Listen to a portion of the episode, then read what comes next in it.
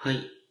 皆さんおはようございます。なるすけです。えー、素人のラジオ第264回目が始まりました。よろしくお願いします。ということで、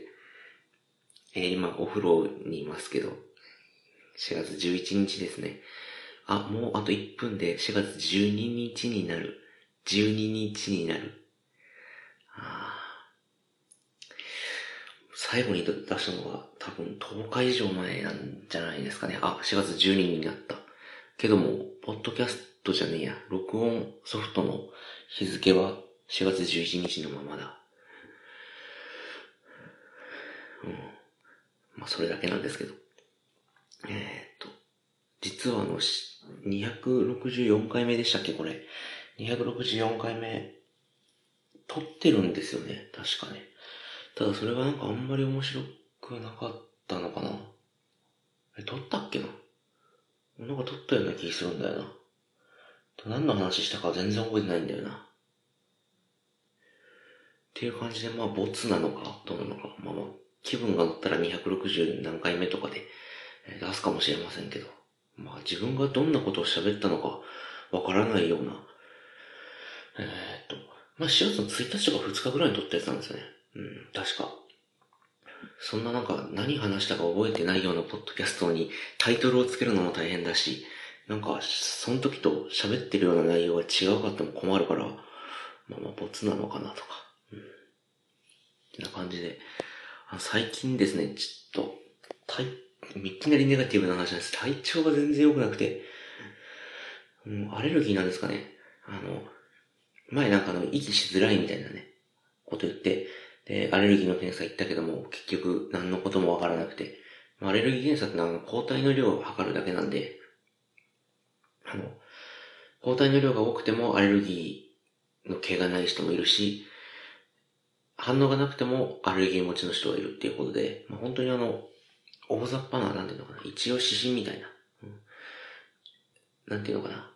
と症状もあってアレルギー反応が出たら、あ、あなたはこれに間違、これで間違いないです。杉花粉ですとか、ヒノキですとか、そういうなんか、確証を得るためのもので、まあ、本当に何もわからないところで、アレルギー検査を受けたところで、あの、基本的には何もわからないようなもんなんで、ですけど、まあ、アレルギー多分20種類、もっとかな ?2、30種類ぐらい項目があって、なんか本当にヒノキとか、けど花粉からハウスダストとかダニとかノミとか、あとなんか聞いたことないなんか草花みたいなのとか、あとは鳥の、鳥とかかな。とかなんか生き物系とか、なんかいろんな埃とかね、いろんな項目が入った、えー検査を受けたんですけど、まあ何の反応もないんですけど、まあ、その時ぐらいの回でお話ししたね、あの、息しづらくなる症状っていうのがまたなんか最近出てきてて、えーっと、うん、難儀してますね。うん。で、それに加えて、今あの、薬を飲んでまして、あの、ステロイドの薬なんですけど、ステロイドって、塗り薬とかで、えー多いような感じがするんですけど、僕が飲む、あの、服用してるのは飲み薬で、なんだっけな、神経のなんか炎症を抑えるみたいなやつで、なんでそんな飲んでるかっていうと、まあ、1週間分なんですけど、1日3回1週間分なんですけど、4月の7日だっけな ?8 日だっけな ?7 日、あ、6日だっけな ?4 日だっけな ?4 月の4日かなうん。ぐらいに、もう大雑把だな。ぐらいに、あの、ライブ見に行きまして、えーっと、 Zepp なんばっていうね、多分 Zepp 東京にもあるのかな多分。おまあ、ドームとかじゃないですけど、まあ、大きいライブハウスっていう。うん。で、 Zepp なんばに、えーっと、ジェネジェネレーションアックスっていうね、えーっと、まあ、ギタリ、ギターやってる人だったら、まあ、誰もが知ってる、超有名ギタリストが5人揃うっていう。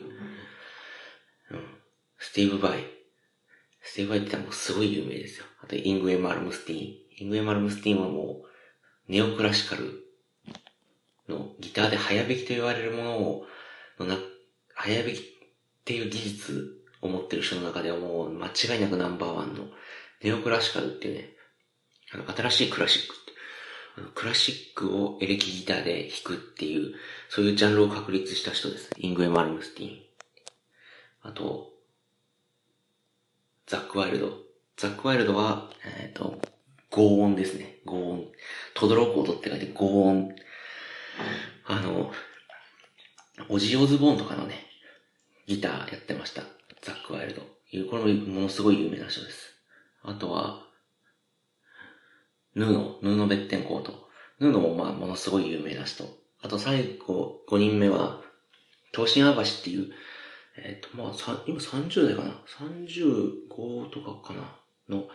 まあ、本当に言っても若手のギタリストなんですけど、技術がものすごくて、8弦ギターだって、普通ギター6弦なんですけど、8弦ギターっていう、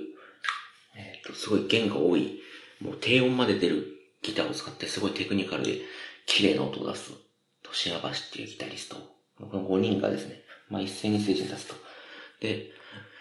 全員すごい個性が強いんですよね。イングエなんて、ネオクラシカルの始めたイングエなんてすっごいもうなんか、うん。好き嫌いがはっきりしてる。僕大好きですけど。嫌いな人も本当に嫌いだろうな。あの、あ貴族の代なんですよね。なんか、家系がね、血筋が貴族で、俺は貴族だとか言って、すごい横柄な態度も取るし、他のギタリストの批判もものすごいしたりとか、なんか、もう俺が、俺の音楽をすごいと思わない奴は全員クズだとか言ったりね。ものすごい。でも、それにつらって腕はものすごいあるんですよ。で、なんか憎めない可愛らしいところもあるしね。イングレイ。で、まあそういうのを筆頭にすごい癖のある5人のギタリストが一斉にステージに立つっていう、まあ伝説のライブですが言ってしまえば。に行きまして。で、オールスタンディングだったんですね。1階がオールスタンディングで2階が指定席の、えっ、ー、と、座席だったんですけど、もちろん、1階のオールスタンディングが1万円だったんですよね。で、それで取って、オールスタンディングのいいところは、あの、普通のチケットってあの、なんかファンクラブに入ってったりとかしたら、先に取れたりして、えっ、ー、と、それに、なんていうのかな、ファンクラブでチケット取ったら、座席の番号が若くて、なんか、ステージに近い側の席に座れるみたいなのあるじゃないですか。でも、オールスタンディングはもう、オールスタンディングのところで取っちゃったら、もちろん入場の時に、えっ、ー、と、順番はありますけど、でも基本的には、中でも座席がないもんですから、もう前へ行こうと思ったらいくらでも前に行ける。もちろんあの、そんだけ熱狂、熱狂的なやったら、ファンが集まるような、まあ、ギタリスト5人が集まるっていうことは、もうそれだけ熱狂的なファンが多いっていうことなんで、前はまあ割と比較的埋まりましたけど、でも、かなり前の方まで行って、本当に、うん。まあ、手を伸ばしたら、ギタリストに届きそうっていうところまでは近づけなかったけども、でも、普通に表情とか全然わかるし、うん。かなり近かったですね。何メーターぐらいかな。僕とステージの間が2メーター、3メーターぐらいかな。3メーターもあるかな。それぐらいですね、本当に。でも、うん、投げたピックがもう頭の上を通り抜けるぐらいには近かったんですよね。で、まあ、調子乗って近づいてて、うん。そしたらもう全員個性が強くて、弾きたがりなもんですから、もうガンガンもうバーって鳴らしたんで、あれ忘れちゃったんですよ。あの、耳栓を、で、普通ね、ライブによく行かれる方だったらもうもちろん、あの、ね、持って行った方がいいと思うんですけど、耳栓ってのをするんですよね。で、あの、コルクみたいな耳栓あるじゃないですか。本当に密閉型の耳栓でもいいんですけど、ライブにはライブ用の耳栓がありまして、あの、何デシベル下がるみたいな。あの、いっぱいね、なんか耳栓専用のメーカーがあって、専用なのかな？があっ、耳を守るような。で、それで、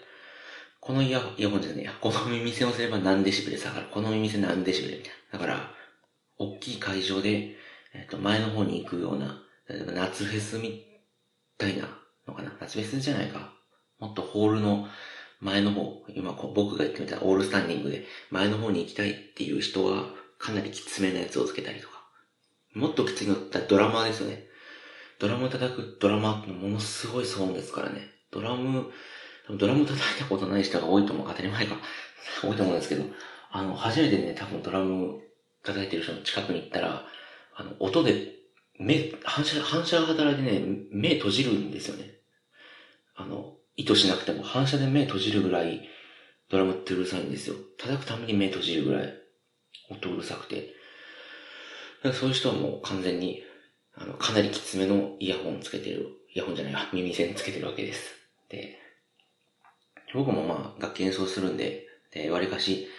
そういうちっちゃいリハースタ、スタジオ、リハーサルスタジオとかで練習することも多いんで、割ときつめのイヤホンじゃねえや。なんか言え間違えるんだ。ヘッドホン、ヘッドホンじゃねえや。耳栓。耳栓を買って、あの、毎回ライブの時には行く、つけては行くわけですけど、その耳栓を忘れてしまいまして、で、まあまあ大丈夫かと思って、あの、3時間、長かったんですよ、3時間半ぐらい。もうスピーカーが近くて、で、もうその時は全然気づかなかったんですけどね。で、忘れちゃったなとか思って、なんか息、息するたんびに、右の肺痛いんだけど大丈夫かな？まあ、大丈夫かやばかったら病院行こう。あの、で、で、ライブ終わって出て、友達と行ったんですけど、まあよかったねとか話してて。で、あるじゃないですか、なんかパチンコとか行ったか行ったことないですけどね、僕は。パチンコとか、ゲームセンターとかね、ゲーセンとか出た帰り、あの耳にワンワンっていうのかな、なんか、普通の音がちっちゃく聞こえるような感じになってて、両耳。まあもちろんライブ行った後はそんなもんだからと思って。でもまあ普通に過ごしてて、まあ左耳に違和感あるなと思ったんですけど、まあまあ、それぐらいで、まあ時期に治るだろうと思って。で、家帰って寝て、起きても、左耳治ってないんですよね。なんか閉塞感っていうか、耳にこう指突っ込んでこう、そんなきつく突っ込まなくて、まあちょっと指で軽く蓋して、スッてこう撫でてあげると、15秒ぐらいは閉塞感がなくなるんですけど、また閉塞感がし、なんか、耳鳴りもするし、で、音がちょっとちっちゃく聞こえて、で、曇って聞こえるんですよね。なんか、ローパスフィルターみたいな。うん、ローパスフィルターってわかるのか？なんか、低い音が増強されて、高い音が聞こえなくなってるような気がして、で、閉塞感がして、なんか耳抜きができてないみたいな感じになって、左耳だけ。で、あ、これやばいなと思って。で、とりあえず、僕、軽音楽部で音楽系の知り合いとかいっぱいいたんで、まあ多分わかるんですよね。これ騒音性難聴だってすぐ分かって、あ、これ騒音性の難聴になった。騒音性難聴ってのはまあ本当に、えー、言ったままで、騒音を、うるさい音を聞き続けたらなる難聴のことです。で、多分それだろうなと思って。で、騒音性難聴のやばいところは、あの、発症してからすぐ病院に行かないと治らないようになるんですよね、難聴が。1週間とか2週間ぐらい放置しちゃうと、あの、耳鳴り治らなかったりするんで、で、実際にそれで治らなかった友達もいて、治り、まあ、正確に言うと治りづらくなったっていうのかな。完璧に途中まで治ったんだけど、完全に治らなくなった友達が明らかに、あの、片耳だけね、あの、聞き取りづらい、ある一定の周波数だけ聞き取りづらくなってるなっちゃった友達がいて、これやばいなと思って。急いで病院探して、水曜日だったんですよね。うん。で、ライブが火曜日で水曜日だったんで。でも水曜日ってなんかあの、個人の病院を休みが多いんですよね。で、なんとかないかなと思って近くで探したら、耳鼻科一件だけ入ってて。で、まあ行って、で、こういうことでって言ったら、あの、小学校でやらされるじゃないですか、聴力検査。あの、音が聞こえてる間だけボタンを押してくださいっていうやつ。あれを小学生以来ぶりぐらいに受けて、で、ビービーって言って。でもまあ、自分としては何の違和感もなく押してたんですけど、まあ、あの、えっと、検査が終わって、病院に、あ、病院じゃねえわ、あの、先生のところに行ったら、あの、あ、そうだ、最初にバッて行ったらですね、あの、こういうことでこういうことでライブがありまして、ちょっと時系列ぐちゃぐちゃになって申し訳ないですけど、あの、こう、どうぞって言われて、なるすけさんどうぞって言われて、診察室に入って、あよろしくお願いしますとか言って、で、どうしましたって言われて、で、ライブに行って、こうこうこうで、こういう症状でって言ったら、えー、君の症状から言うに、えっ、ー、と、騒音性の難聴か、鼓膜が破れたか、どっちかって言われたんですよね。で、そうか、と思って。で、知らなかったんですけど、鼓膜破れても耳聞こえるんですね。骨伝導とかで。しかも手術で治るみたいな。あの、子供の時はなんか、鼓膜破れたら耳聞こえなくなって一生治らないとか言われてたから、うん。注意してましたけど。多分あの、あの、僕耳かきするとき一人でしたら、子供の時ね、一人で耳かきしたら、あの、危ないからって言って、おおばあちゃんが嘘ついた、嘘ついたっていうか、なんていうのかな、注意したとだけだと思うんですけど、まあ、鼓膜が折れたら、あの耳聞こえなるように、耳聞こえなくなるようになるから、一人で耳かきしちゃダメだよって僕何でも一人でやっちゃうような子で、で、こけたりしてワンワン泣くような子だったんで、なんかおっちょこちょいだったんで、多分おばあちゃんがそう言ったんだろうけど。えあの、どっちにしよう。鼓膜破れたら手術かなんかで、治療かなんかで治りますって言われて。で、損性の難聴もまあ、あの、昨日っていうことなんで治りますって。多分、多分治りますって言われて。いや、よかったです。まあでもどっちかわかんないんで、って言われて。とり